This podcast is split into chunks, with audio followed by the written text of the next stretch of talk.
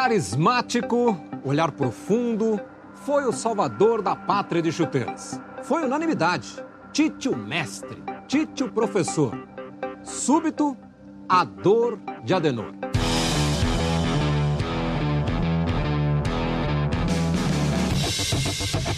Chegamos onde nós chegamos porque nós acreditamos fundamentalmente no nosso trabalho.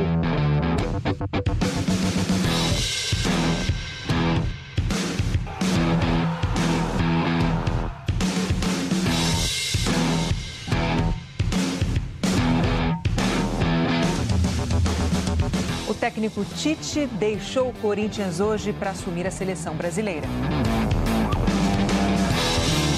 Um lindo gol de Neymar. Marcelo na marcação. Você vai dar um jeito, né? Que vai dar tudo certo.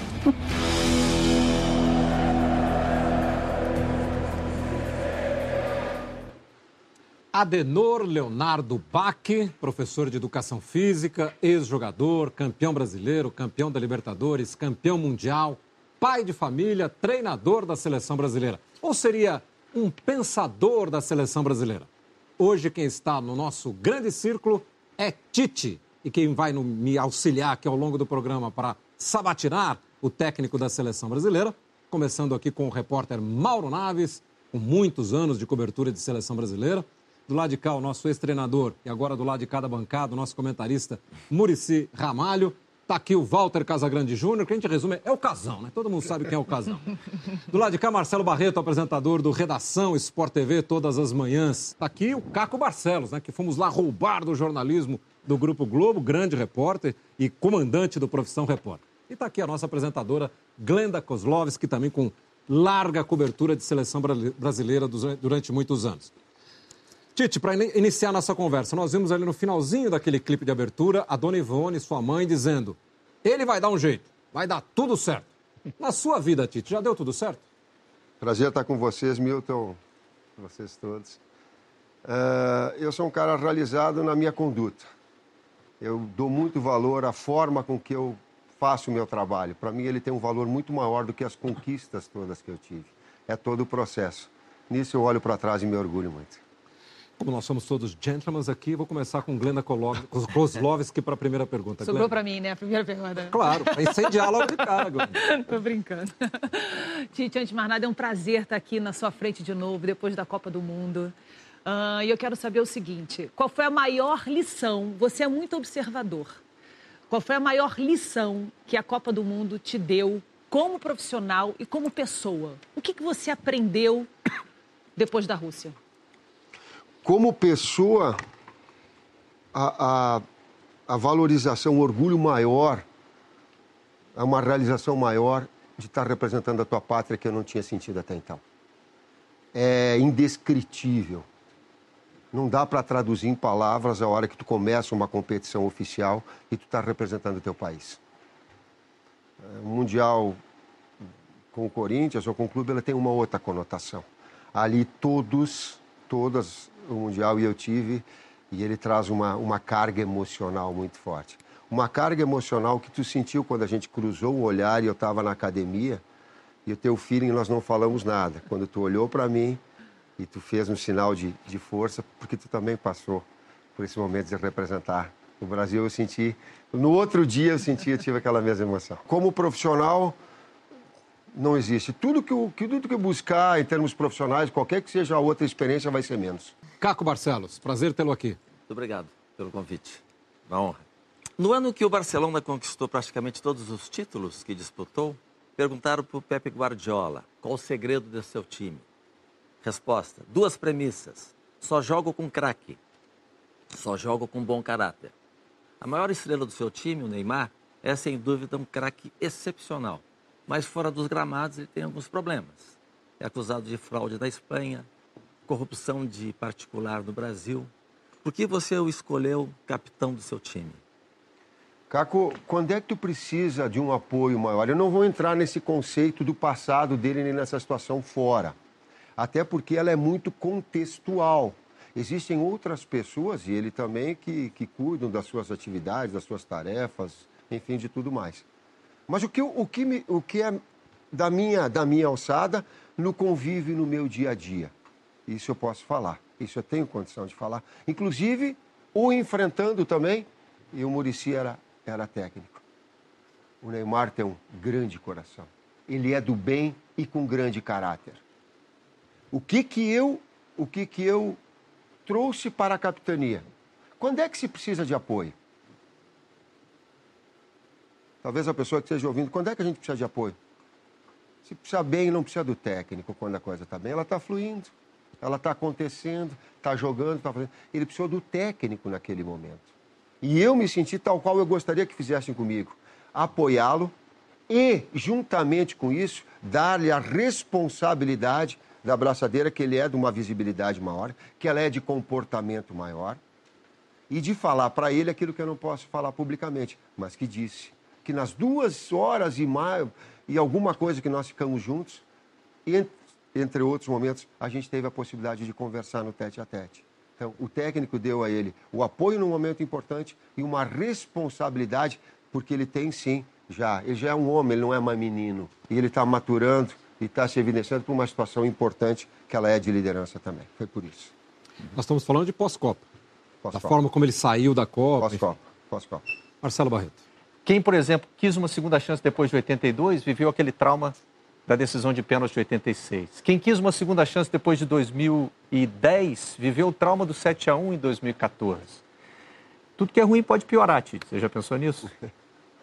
Eu, surpreendentemente, tive, depois do teoricamente fracasso, uma resposta pública eh, surpreendente na volta do, do, no aeroporto ou na minha caminhada com a Rose na praia, das pessoas entenderem e enxergarem o outro lado. Então, elas estão vendo o trabalho também, não só o produto final dele, que é também importante e fundamental. Agora, eu avaliei muito, e vou dizer por quê, Marcelo. Há uma exposição pública muito grande. E não só minha, da dona Ivone que apareceu ali. Que ela dizia assim para mim, sem dramatizar, mas ela dizia assim para mim: tu vai trazer o copo. Coitadinha, ela não sabe que é a Copa. Eu dizia, mãe, é a Copa, não é o copo.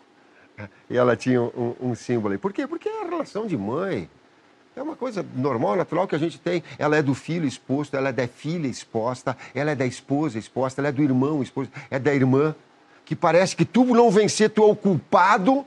Ou é aquela situação do Brasil do, do maníaco depressivo, né? Ou ele é o, o rei ou ele, ou ele não é nada. Gente tem que mudar um pouquinho com a cultura, mas eu pensei nisso. Eu digo, pô, de novo vou ficar exposto a tudo isso? Vale a pena tudo isso? Mas talvez eu, as oito, nove lesões que eu tive parar cedo no futebol me deixou um cara frustrado como atleta, mas a palavra é bonita, mas resiliente e persistente na, na, atividade. Talvez tenha sido isso, não sei, acho que é. Fala, Casão.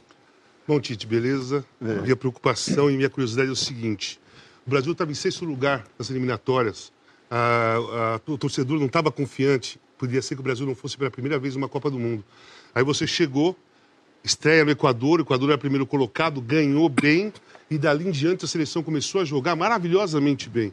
Aí chega na Copa do Mundo, não foi o que se esperava, a seleção não rendeu aquilo que estava rendendo uma semana antes, nos amistosos, foi eliminada. Agora você tem a Copa América pela frente. Você, sente, você se sente obrigado a ganhar a Copa América? Uh, Casão, uma das, minhas, uma das minhas anotações aqui, ela é de uma ideia minha. Vitória sem jogar bem não é uma vitória, é uma ilusão, porque tu não chega mais à frente. E a gente sabe que desempenho ele é fundamental. Uh, eu criei também a expectativa dela poder ter jogado mais. E ela teve um problema que foi meu e um problema estrutural da seleção brasileira. O ajuste do meio-campo ele não se deu quando o Renato, vamos ser direto nessa, quando o Renato machucou, caiu de produção e a gente não teve aquele ajuste que o meio-campo pudesse ser importante. E ele oscilava, momentos bons e momentos ruins. Erro que eu cometi. Campeonato Mundial, tu tem que fazer substituições durante o jogo, tal qual nós fizemos, rápidas por vezes de intervalo. Mas pode ser substituído antes de iniciar o jogo. Fazer uma substituição de um atleta, essa lição eu trago. Então, teve alguns componentes importantes. Em termos de projeção, dito isso, em termos de projeção para a Copa América, eu não sei se a cultura do futebol brasileiro ela te permite Você dá uma sequência e dá uma longevidade maior. Uma coisa eu- eu vou, e vocês me deixaram à vontade para falar. Se eu tivesse concluído um, um período de quatro anos, vocês têm a minha palavra de honra que eu não seria mais técnico da seleção brasileira. É, você não se sente obrigado a ganhar a Copa América, então você se Não. sente um- Não. uma, uma pessoa que vai tentar fazer uma novidade dentro da cultura do futebol brasileiro, porque o futebol não, brasileiro exato, a cobrança é de Não, imediato. Então, o seu trabalho é para a Copa de 2022. Se eu me obrigar a vencer, casa, eu vou, eu vou, eu vou perder a alegria de fazer as coisas. Eu vou perder o prazer. Aí, eu, aí é melhor eu não, eu não aceitar e dizer assim, ó, estou parando. Se não ficar com satisfação, se não fizer com alegria, se eu não passar para os atletas que existe alguma coisa boa, além dela, para aí. Aí é, aí é obsessão, aí é. Aí não é, aí não é meu Se você não chegar pelo menos à final, a chance de você ser demitido passa a ser grande. Sim, mas ela é contextual de quem dirige, não minha. Certo. O meu foco de atenção ele tem que ser outro. Existem prioridades na nossa vida. A gente tem que encontrar. Eu vou, vou, vou buscar o que é mais importante para mim. Qual é que é mais importante? Desempenho. A equipe jogar o que jogou na eliminatórias, retomar um padrão, eh, eh, equilibrar o seu setor de meio campo, criar formas alternativas, sim. Mas senão eu vou. Aí, meu, tá aí, não, aí não. Eu vou estar dando um segundo passo sem ter ficar atento no primeiro. Mas é inevitável. Murici, agora é a hora da virada. Você tá do lado de cá e o técnico tá ali na sua frente, Murici. Aproveita. Bom, que prazer encontrar o Tite aqui. É legal muito te ver. É, o que eu queria falar um pouco dos técnicos. Né? Aqui no Brasil, é, nós temos você, que está na lista de um dos melhores do mundo. Temos Filipão, temos Mano, temos Cuca, temos Dorival, temos Renato Gaúcho. Mas todas as vezes que a gente tem um jogo na Europa, aí sempre vem a lembrança das pessoas, sempre vem os comentários que nós estamos defasados demais. Mas eles estão muito na nossa frente ou não? Não. É isso que eu quero saber. Não. Não estão. Não estamos. É Agora, Tite, então, eu Eu não ver. vejo nenhuma, eu nenhuma. Nós podemos sentar, e eu vou falar, nós podemos sentar com, com eles todos aqui, vamos trocar informações, vamos trocar conhecimentos, vamos botar numa prancheta com quantos atacam, vamos fa- falar de compactação? Perfeito. A compactação é quando ela, ela é no processo defensivo. Vamos falar em alargar e cumpridar? Vamos falar em termos táticos? Vamos. Vamos, Maurício. Legal. quero Agora, Tite, então por que, que a gente não tem técnicos brasileiros cobiçados pela Europa, com raras exceções, né? Filipão, Parreira teve um momento ali em times médios e tal. Mas você vê, por exemplo, os argentinos têm mais espaço nesse mercado europeu do que os brasileiros têm. Por quê? Se, se a gente está no mesmo pé de igualdade. brasileiro nas cinco grandes ligas da Europa, é. desde o Leonardo na Inter de Milão. Não sei. Ótima resposta. Pegando esse gancho aí do Murici dos técnicos, e você constantemente diz que gosta de conversar com eles, desde que assumiu a seleção, você quer saber de um jogador, você liga para os técnicos, eh, vai lá fora, conversa com técnicos. No entanto, você não tem um bom relacionamento com o, uni- com o último técnico campeão pela seleção brasileira, o último técnico campeão agora brasileiro, que é o Filipão. A coisa estremeceu, eu não sei como anda a relação, gostaria de saber como é que anda. E como é que vai ser se ela anda ainda azedada? Se você tiver que chamar um jogador do Palmeiras, você, neste caso, vai abrir uma exceção, não vai ligar para o técnico para saber sobre aquele jogador? A vida ela é assim. Eu não vivo no mundo do, do, do- do- como é que se diz, do, Cor-de-rosa, tudo aí. cor-de-rosa, das coisas. Elas são de conflitos. Elas são de desavenças, elas são de, de, de- de proximidade, distanciamentos, porque ele é humana, a relação é humana. Alguns se aproximam mais, outros em algum momento aconteceram. Aconteceram situações que elas foram que não, não competem, mas que nós nos distanciamos. Mas nós estamos sendo autênticos. Ninguém está brincando de faz de conta. Ninguém está tá aproximando. Ela pode ter uma, uma reaproximação, porque agora não tem, há um distanciamento, porque é bom para os dois. E se acontecer futuramente, vai ser natural, humano, de coração e de cabeça, e não uma coisa pré-concebida, forçada. Não convém dizer o porquê, eu sei, ele sabe também, é a vida que segue. Mas ela é humana. Quantos tem e quantos são? E não é só com ele, eu tenho com outros também. Tite, falando em relacionamento, né? é, você já deixou de chamar algum jogador por causa do temperamento dele? Algum jogador que, por causa do temperamento, pode vir atrapalhar o clima ali entre os jogadores? Ou por disciplina? Se eu não tive, eu tive a mercê. E algumas vezes eu fui dobrado por uma comissão técnica, uma vez por, dire- por direção. Ah, eu tinha afastado do jogo o Adriano no, gol- no jogo que ele fez o gol contra o, o Atlético Mineiro, a gente virou no Corinthians. Ele não ia para o jogo. E eu só demovi, fui demovido, porque a minha comissão técnica sentou comigo e disse assim: Nós não temos jogador com essa característica de pivô no domingo. Eu tinha o Liedson só na frente. Eu digo, mas uh, não é, porque esse ato eu não concordo, não deva ser feito, não é, não vai ser. Bah, eu disse, tu tem razão, disse, só que tu está prejudicando a equipe, tu não está prejudicando. Aí fui conversar com o Edu, não sei quem era mais que estava na direção desse Tite. Há um momento certo para fazer a coisa certa. Não é esse momento. Tu está sendo egoísta, tu está prejudicando a equipe. Queria pedir para você. Eu disse, puta merda, eles estão certos. Estavam Como eu Eles disse, estavam certos. Aí, eu- aí eu tô aí, aí eu tô no banco, Maurício. A gente vai assim. Aí eu olho, tá, tá 1x0 pro Atlético. Aí eu olhei, eu tenho que mexer. Eu olhei assim, tava o Adriano no banco. Eu digo, não, não, não, o Adriano, não, não. E olhava lá. Eu digo, mas é ele que tem que botar. gente. Vem, Adriano. Aí botou dois pivôs, o Emerson de meia de ligação, que trabalhou com ele antes, como um meia pra, pra chegar, com mais um outro meia, com 4-4-2. Nós conversamos, tuf, tuf, um Mulieto e um Adriano. E a conversa depois do Adriano? Teve? O Adriano chegou e conversou com você alguma Não, coisa? porque ele não sabia. Mas sabe o que, que eu fiz, Ah. Helena? A primeira coisa que eu, que eu fui pro, pro vestiário, eu dei um abraço em toda a comissão técnica. E agradeci eles todos. Você não é Então, frustrado eu por não recuperá-lo, Tite? Você e a comissão técnica, ele ficou um ano todo, Eu jogador... gostaria de ter feito o Mauro tudo, É. mas eu fiz tudo que humanamente eu estava. Eu, eu, eu aconselhei, eu tentei ser pai, eu tentei ser irmão, eu tentei ser profissional, eu tentei até desafiar. Pô, desafiar que ele, pô, Foda e ele é um cara ah, amável, para trabalhar é a coisa mais tranquila, Milton, Muito para trabalhar. bom jogador, de muito bom. Ele faz tudo que tu pedir. Aí eu digo, eu vou desafiar. Ele levantou, au- au- aumentou a voz comigo e eu aumentei com ele, não sei quem teve. Eu digo, não, deixa nós dois, para ver se tocava na capacidade de reação dele. Não deu. Você falou da sua mãe, já falou da sua mulher, você tem o seu filho que trabalha muito próximo de você. Como é que esse pessoal interfere nas suas decisões, por exemplo, de ter continuado na seleção brasileira? Ninguém chegou para você e falou: para com isso, uma Copa já tá bom demais, vamos esquecer isso. Como é que é essa sua relação família e no envolvimento com a sua carreira? Caxias, onde eu nasci, era uma, uma zona rural, vou, vou sintetizar, é o local onde eu tenho mais apoio das pessoas que me conhecem, mas também há o maior inveja. O local onde maior inveja. A ponto de essas pessoas são invejosas quando a Bélgica ganhou, estourarem foguete próximos e ferirem toda, toda a relação humana. Isso é, isso, é, isso é desrespeito, isso é cruel, isso é duro. Eu acho que não é cruel. Isso é mal educado. Isso é desrespeitoso. Então, trouxe a situação. Aí eu fui falar com meu irmão, digo, eu, eu busquei, digo, um tempo de reflexão. Eu digo, como é que a mãe está? Ele, ah, sabe como é que a mãe, ela chorou, chorou, rezou no outro dia e disse assim, ó. Ele falou, o que, que tu acha? Ele tem que continuar, segue trabalhando, é o, é o que ele sabe fazer, a vida dele tá. Seguir. Ele da minha irmã da mesma forma. A minha esposa e a minha filha também elas são mais reservadas. A minha filha é bem mais reservada. né? E ela, ela procura nem se identificar. Ela faz sociologia em, em Porto Alegre, mas ela não procura nem na universidade nem dizer de onde é, de onde veio, quem ela é, quem é o seu pai. Ela é bem, bem reservada. A Rose também, ela é bem mais contida. Você trabalha com seu filho.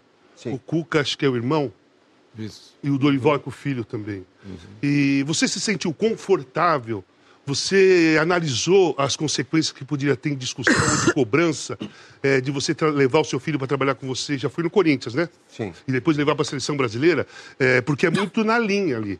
Eh, pode ser nepotismo, como pode ser um super profissional. Você se sentiu confortável para fazer esse, esse tipo de trabalho? O primeiro passo é quando a CBF colocou, ah, ah, ela tem uma, uma- um aspecto ético dela, uma- um regimento ético que colocou que, em termos legais, ela tinha essa condição normal de, de ter o profissional para trabalhar comigo. E segundo, é do profissional, da capacidade e do conhecimento que ele tem. E, aliás, eu tenho algumas fotos, porque imaginei, para dizer, para as pessoas entenderem qual é que é a função dele, o que ele faz. Fica ele e o Fernando na parte de cima, com uma comunicação com o Kleber e com o Silvinho na parte de baixo. Aí o que, que, o que, que eu vi nesse jogo? Ele colocando lá para cima para o Kleber. A posicionamento do Coutinho e do externo está errado naquilo que, tu, que, o, que, o, que o pai pediu.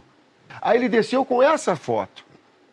Aí o que, que a gente fez na sequência para corrigir? Aí a gente trouxe para essa foto, onde o posicionamento que deveria haver era do Coutinho, não atrasado, mas o Coutinho adiantado, junto com o Paulinho e com dois externos. Então ele municia de informações tecnológicas em cima da proposta tática, da estratégia, né? passa ao auxiliar e em cima está fazendo esse trabalho. Mas independentemente do meu elogio, casa, conheçam ele. Não, mas eu não estou cobrando nada. Não, eu, eu as pessoas, estou falando, falando no geral. É, que existe, as pessoas, que porque eu já tive outras. Conversem com ele. Busquem informações dele. Queria saber o que, é que você pensa. Você falou em desrespeito. Todo mundo vê ali a manifestação homofóbica das torcidas quando o goleiro chuta aquele bate Sim, tiro de meta, né? Queria saber de você se isso também se repete, homofobia, no vestiário, no centro de treinamento, e se isso explica o fato de não ter nenhum jogador brasileiro consagrado, famoso, que tenha assumido relação homoafetiva. O que você pensa sobre isso? Eu acho que deve haver punição. Ela é de educação e de punição. Primeiro, nós temos que ter uma sociedade com uma igualdade social maior, para que o garoto seja educado com princípios. E aí é uma questão também de prioridade de investimentos. Para mim, educação é investimento prioritário. Associado a isso, uma punição, porque enquanto não vier a punição, tu vai sentindo, tu vai ter a sensação de fazer impune, eu vou fazer mesmo.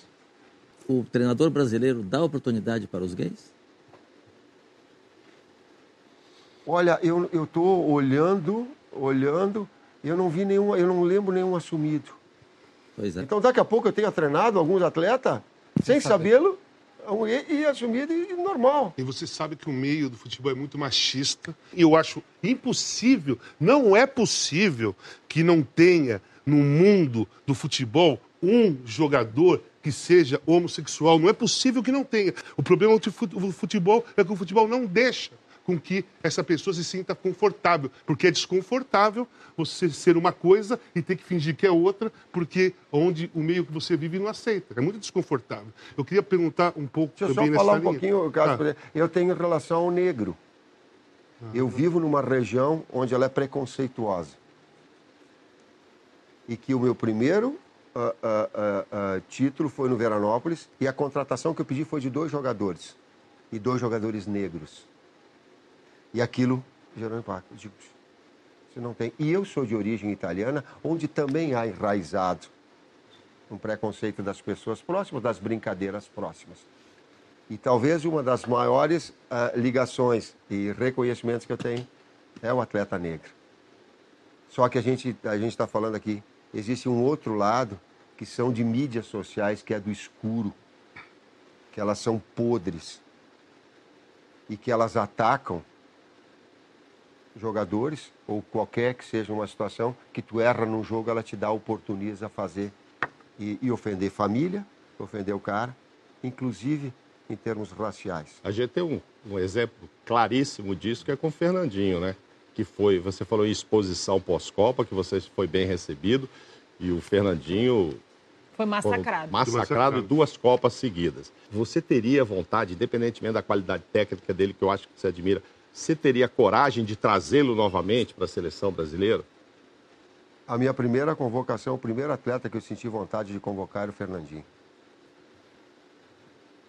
Primeiro, número um.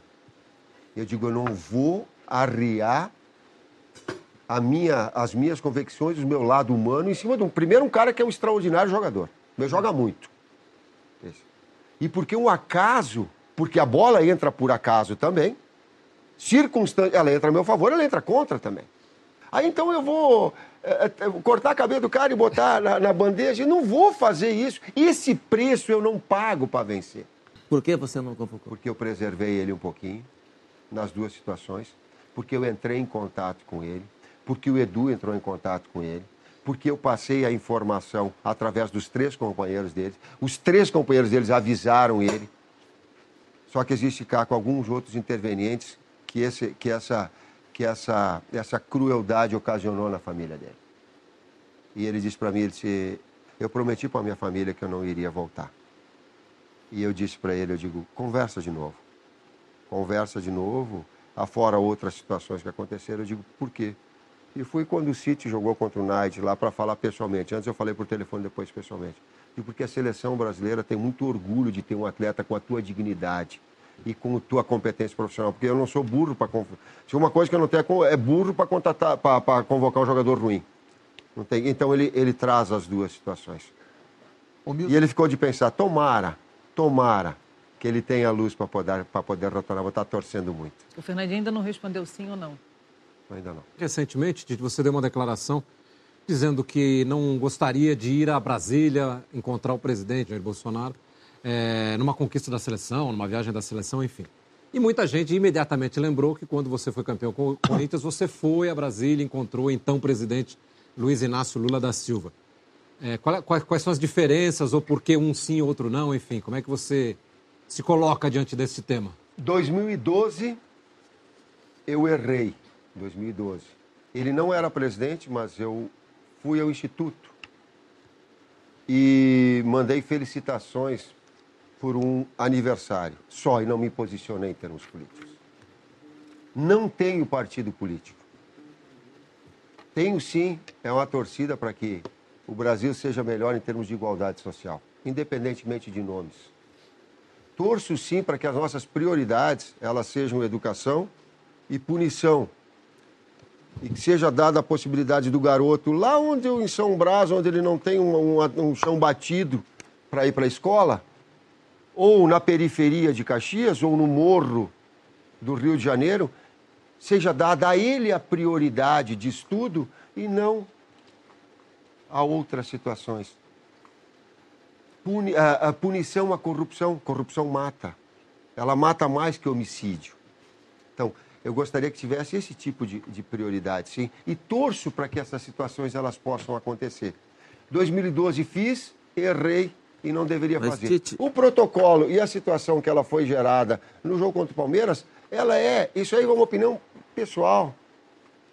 A instituição CBF, o Palmeiras, enquanto instituição, absolutamente tem. Eu não coloquei, errei lá atrás, sintetizando, errei lá atrás, não faria com, com, com o presidente antes da Copa e nem agora, porque entendo que misturar esporte e futebol não é legal.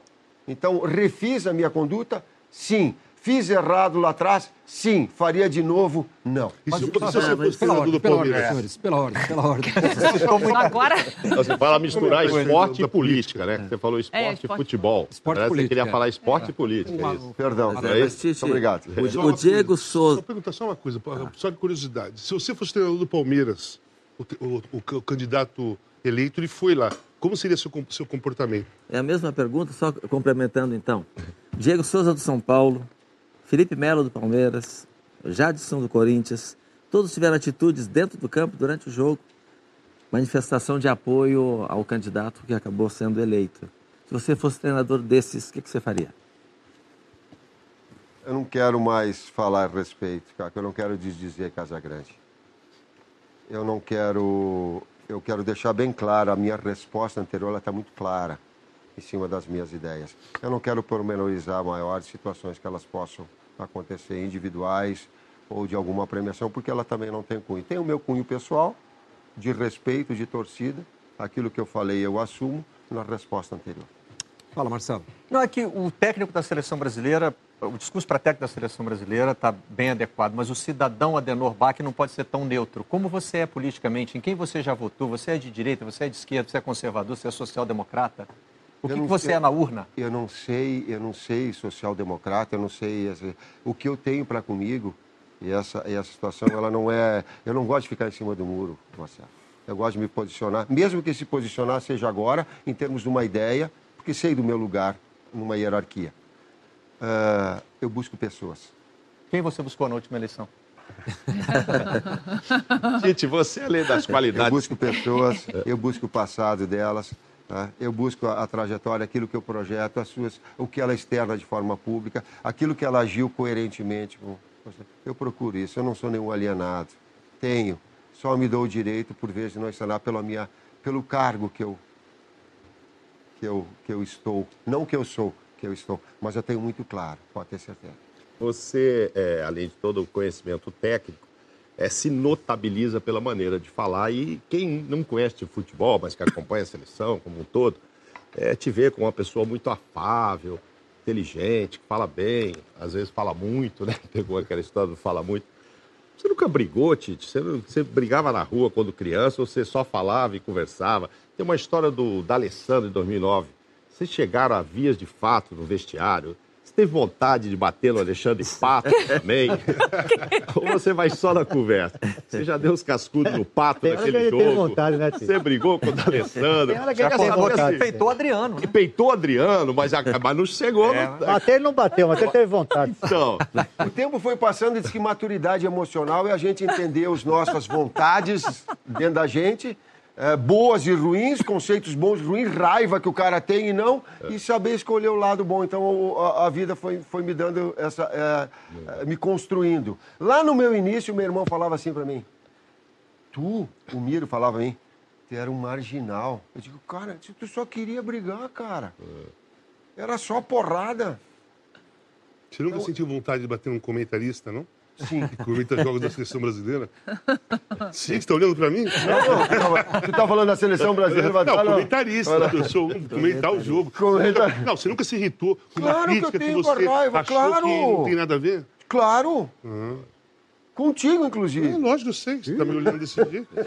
tu também comigo, pô. Eu não, Olha, eu faço perguntas, tem mais. Mas nos tapas você nunca não, saiu com o ninguém. Que eu tenho, o, que eu tenho, o que eu tenho para o que eu tenho para é quando há uma informação e essa situação que colocar casa para. Quando há uma informação que ela não vem como aconteceu, como o fato aconteceu, aí sim, dá opinião, palavra de ordem, dá opinião diferente, não. Dá opinião diferente eu não tenho. Dá opinião não, diferente eu não tenho. É uma questão de princípios, de gosto, de, de, de interpretação, essa é outra. De informação eu fico bravo. Mas qual foi a informação que eu errei? Não, não, eu não tô, eu tô falando. Nós estávamos brincando. Mas de... só para fechar, você não saiu nunca em, no, nos tapas com ninguém ou já, já houve uma situação mesmo que você não queira revelar perto, que chegou? Perto. Eu saí do refeitório para não, não brigar. Para não chegar nesse. Duas vezes. Glenda. Sua filha, a Gabriela, estuda sociologia. Uh, você uma vez deu uma declaração dizendo que você não acompanhou o crescimento dela e que isso é, deixa você bem chateado. Você já superou essa parte, olhar para trás e, e, e, talvez você não tenha acompanhado por, por causa do seu trabalho, por aquilo que você escolheu fazer da vida, enfim? Não superei. Eu convivo com ela. A única coisa que me deixa um pouco mais aliviado, confortado, não sei, é que a partir do momento que eu tive a consciência do fato, eu procurei me aproximar mais dela, porque até então, naquele momento, eu não tinha a verdadeira noção do quanto a minha não presença pudesse ser prejudicial a ela. A partir do momento que eu tive a consciência de que não, agora, agora se tu cometeu o mesmo erro não estiver próximo, o erro é teu, tu, não, tu tens a consciência disso. Mas eu carrego comigo, ela não está superada. E a gente está com ela te enquadrando aí atrás de você, a, a sua filha aparece ali. Ela já se manifestou a respeito disso em algum momento para você, Tite? Chegar e falar, pai, não esquenta a cabeça, eu sei que você estava trabalhando. Sim. Já teve essa conversa? Sim eu vou em cima de algumas falas que você teve depois da Copa do Mundo.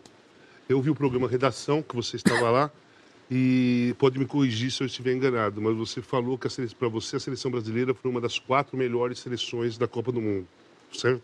A França foi campeã, a Croácia foi vice, a Bélgica foi terceira, a Inglaterra foi quarta. Qual você tiraria para o Brasil ficar entre as quatro? Inglaterra. Você acha que o Brasil foi melhor que a Inglaterra? Sim.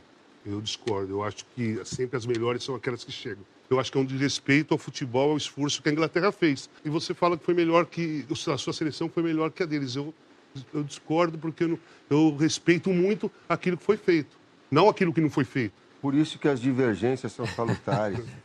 Por isso que as opiniões diferentes elas Mas, fazem Agora me, me, explica o, o, como você coloca essa situação. A forma com que joga a Inglaterra, ela é conservadora e velocidade, que não é um modelo que eu gosto. O modelo que eu gosto é o modelo da Bélgica, o modelo que eu gosto é o modelo da Croácia. Titi, tem 16 anos né, que o Brasil não, não vence uma Copa do Mundo. Por coincidência ou não, nesse tempo o futebol brasileiro se elitizou, não sei o que você pensa, se concorda com isso. O preço médio, vieram às arenas, às vezes nem nome de time tem. O preço médio do ingresso na Libertadores foi 250 reais. Tem um brasileiro que estuda esporte em Londres, ele fez uma, um ranking muito interessante, dizendo quantas horas uma pessoa precisa trabalhar para comprar um ingresso e ir ao estádio. Os pobres desapareceram dos estádios. Os espanhóis precisam trabalhar seis horas, os ingleses seis horas, ah, o pessoal da Itália três horas e meia e o brasileiro mais de dez horas. Esse desprezo pelo torcedor mais pobre, nós somos 110 milhões de brasileiros que ganham menos de R$ 1.500 por mês. De alguma maneira, influenciou no fracasso brasileiro nesses tempos todos? O futebol é um reflexo da desigualdade social que nós vivemos. E ele é contextual, ele faz parte. E dói não ter, daqui a pouco, um acesso para uma pessoa que não tem um poder aquisitivo menor. Dói. O esporte, eh, na, na sua história, o futebol é um esporte popular. Aproveitando que nós trouxemos a conversa para o nosso grande círculo interno aqui do Brasil, é, o Caco trouxe aspectos econômicos, eu queria falar de bola mesmo, de técnica. Os melhores times brasileiros, tipo o Palmeiras, que foi campeão brasileiro, o Cruzeiro, campeão da Copa do Brasil, o Flamengo, o Grêmio, enfim, os times que estavam dominando o futebol brasileiro em 2018, não chegariam acima da metade da tabela nas grandes ligas europeias. Inglaterra, Espanha, Alemanha, enfim. Você concorda com isso? Nosso futebol hoje aqui está tão ruim assim? Ou a gente teria um pouquinho mais de sucesso jogando na Europa? Com os grandes times brasileiros? De uma coisa eu tenho certo.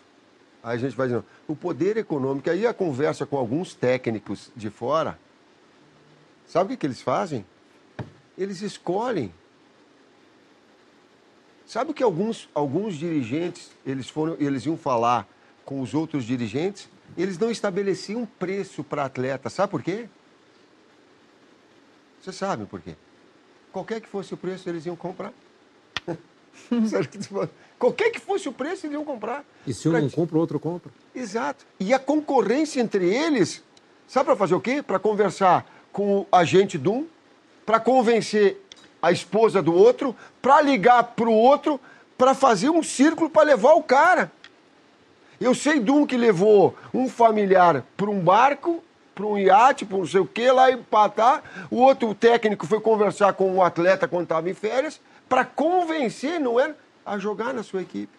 Hoje tu tem o Rodrigo surgindo, eu pego o Rodrigo com 17 anos e ele já está vendido.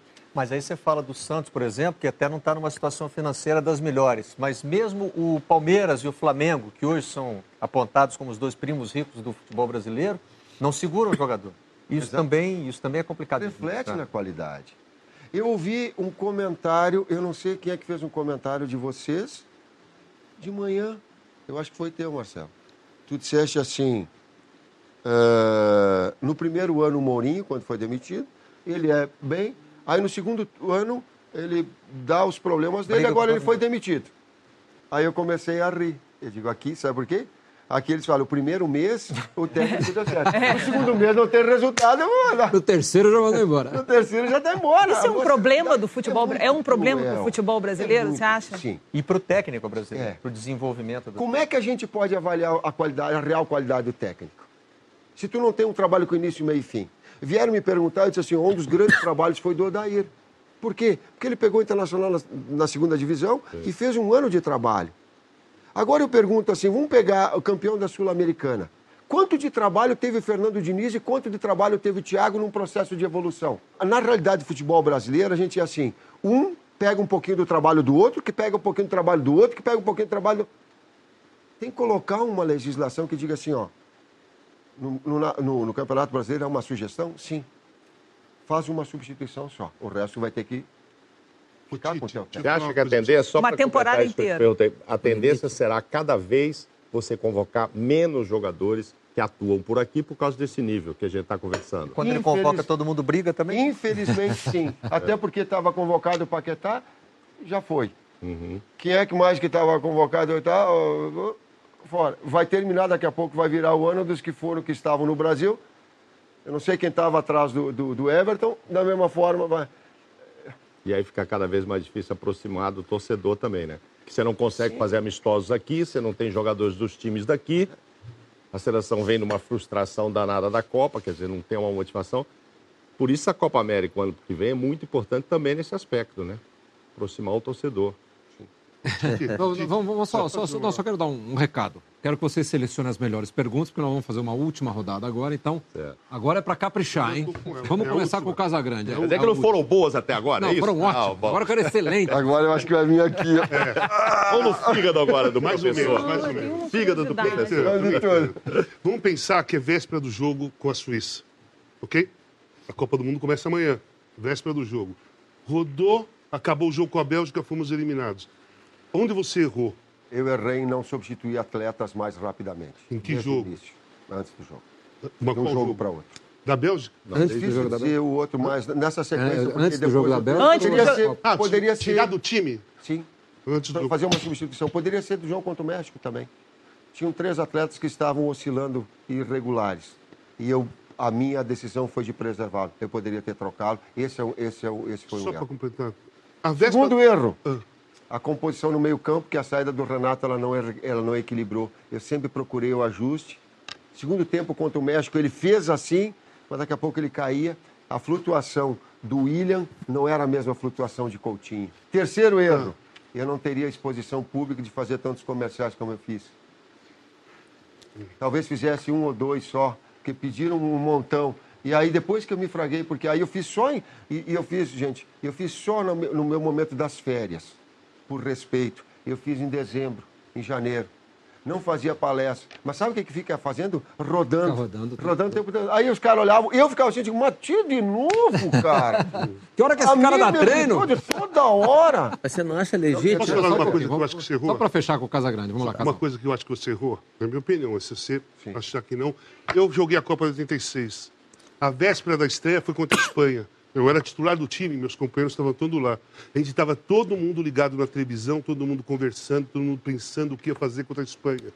Pensando como que a gente podia, poderia ganhar da Espanha. E na véspera do jogo contra a Suíça, os caras estavam cortando o cabelo e pintando de amarelo. Agora na Copa do Mundo.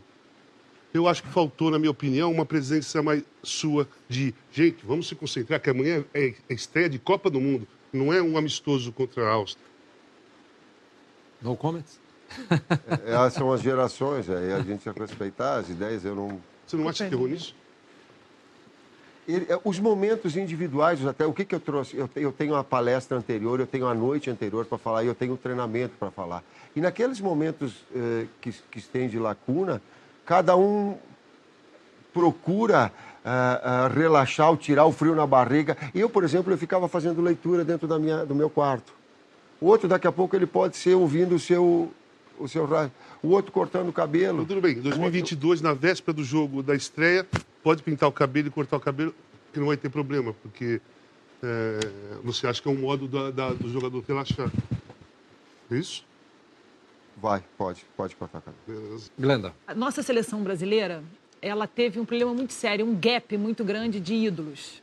Né? A passagem de bastão daquela geração do Ronaldo para uma próxima geração não teve. Obviamente porque o Adriano acabou se perdendo, o Kaká não rendeu o que poderia ter rendido. A gente perdeu alguns jogadores que fariam essa participariam dessa passagem de bastão. Acabou sobrando para o Neymar com 19 anos de idade. De repente, o Neymar virou o grande salvador da pátria e isso começou com ele com 19 anos de idade.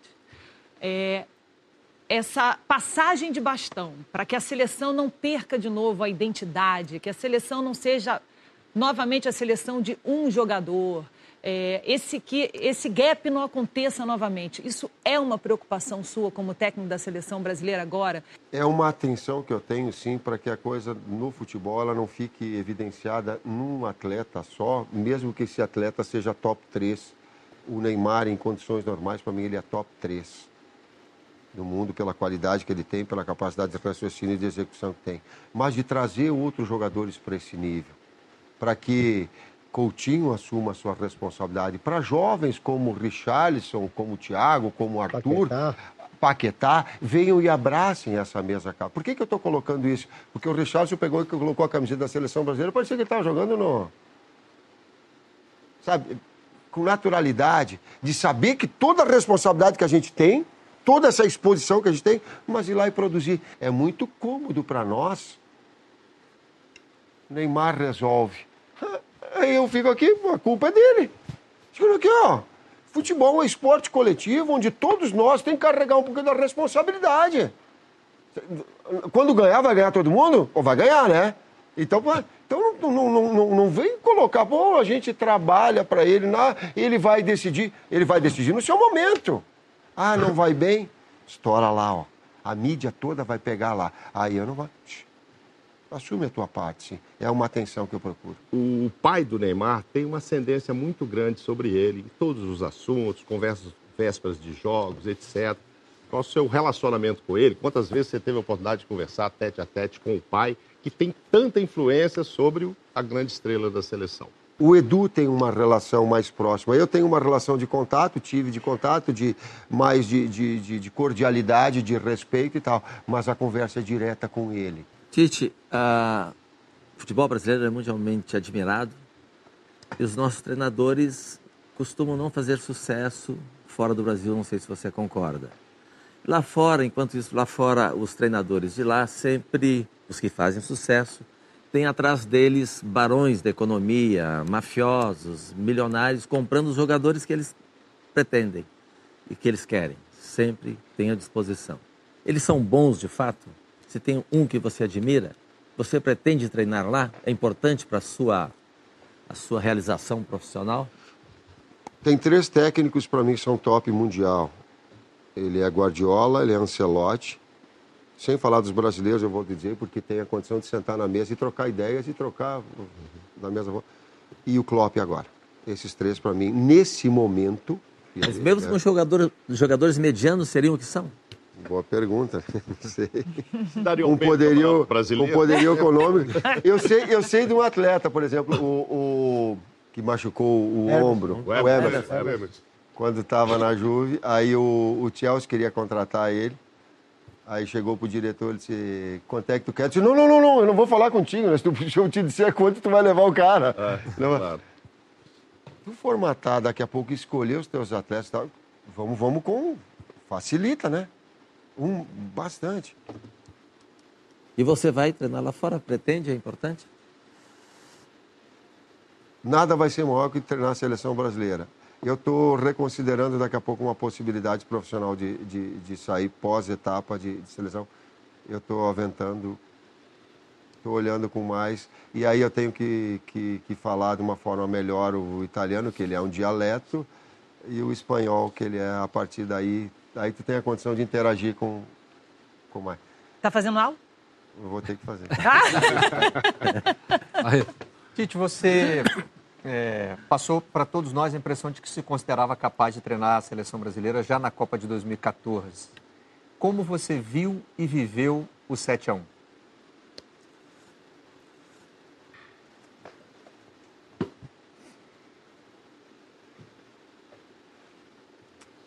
me gera um conflito ético falar, sabe por quê? Eu vou linkar, eu, eu, tive, eu tenho um problema de relacionamento profissional com o Luiz Felipe, e o Luiz Felipe era o técnico da seleção brasileira. Então, para mim, é conflitante estar tá falando isso. Independentemente de, de, fazer essa observação e de respeito a todo, a tudo que é, a história bonita, campeão brasileiro, eu, naquele momento, do macro assim foi uma pressão muito grande para o Brasil. Eu, eu usei o termo assim, até uma pressão meio que desumana. Nós tínhamos que vencer a Copa, a gente tinha que convencer, tinha que jogar bonito e tinha que passar por cima de todo mundo. Tudo que fosse menos que isso, para nós não ia servir. Então, para mim, foi um. Eu, eu, eu via de longe sentar um peso de responsabilidade excessivo. E aí, Marcelo, pô, aí, pô, cara, fica pesado ter toda uma. Um Brasil todo nas costas e tu a cada jogo tu carregar pô, é, cara, é pesado. Esse lado emocional eu vi. Os outros lados eu não, eu não. Mas esse lado pesado excessivo. Os jogadores que estiveram lá ainda falam disso? Eu procurei evitar porque aquilo ali foi uma marca deles e, um, e só se eles se manifestassem, até por respeito é, só se eles se manifestassem o Fernandinho trouxe para ele, ele disse, pô, o que me aconteceu? Ele disse, pô, a bola foi muito cruel comigo. 2014, agora 2018, cara, a bola foi muito dura comigo. O Brasil, e a gente percebe na sua comissão técnica, vocês estudam demais o adversário. né? Vocês vão atrás de informações, o Kleber, o Silvinho, né? Você vê que vocês são muito organizados em relação a isso. Mas os times adversários também estudam o Brasil. Né? O time adversário também, ainda mais depois de começou a fazer sucesso nas eliminatórias. A sua comissão técnica de vocês estão procurando alternativas táticas para tirar um pouco isso do jogador, dos times adversários, porque agora todo mundo está de olho no Brasil? Sim, e eu estou olhando ah, ah, e tem uma foto, a foto número 2, ela vai mostrar. O Firmino é o jogador que está recebendo essa bola central.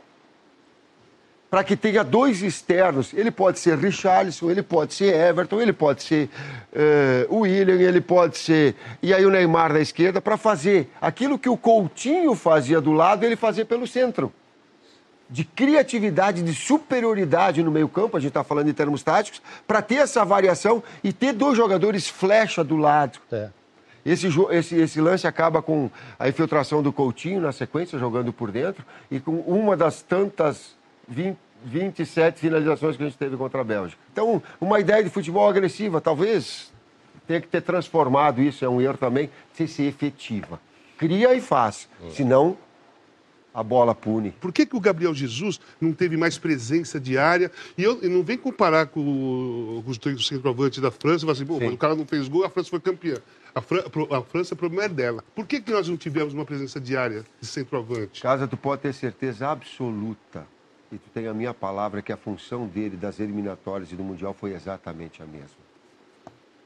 Ela foi exatamente a mesma. Pode acreditar em mim. Ela só não foi, sabe quando? Quando ela montou duas linhas de quatro contra o México e ele voltou pelo lado e deixou o Neymar para dentro.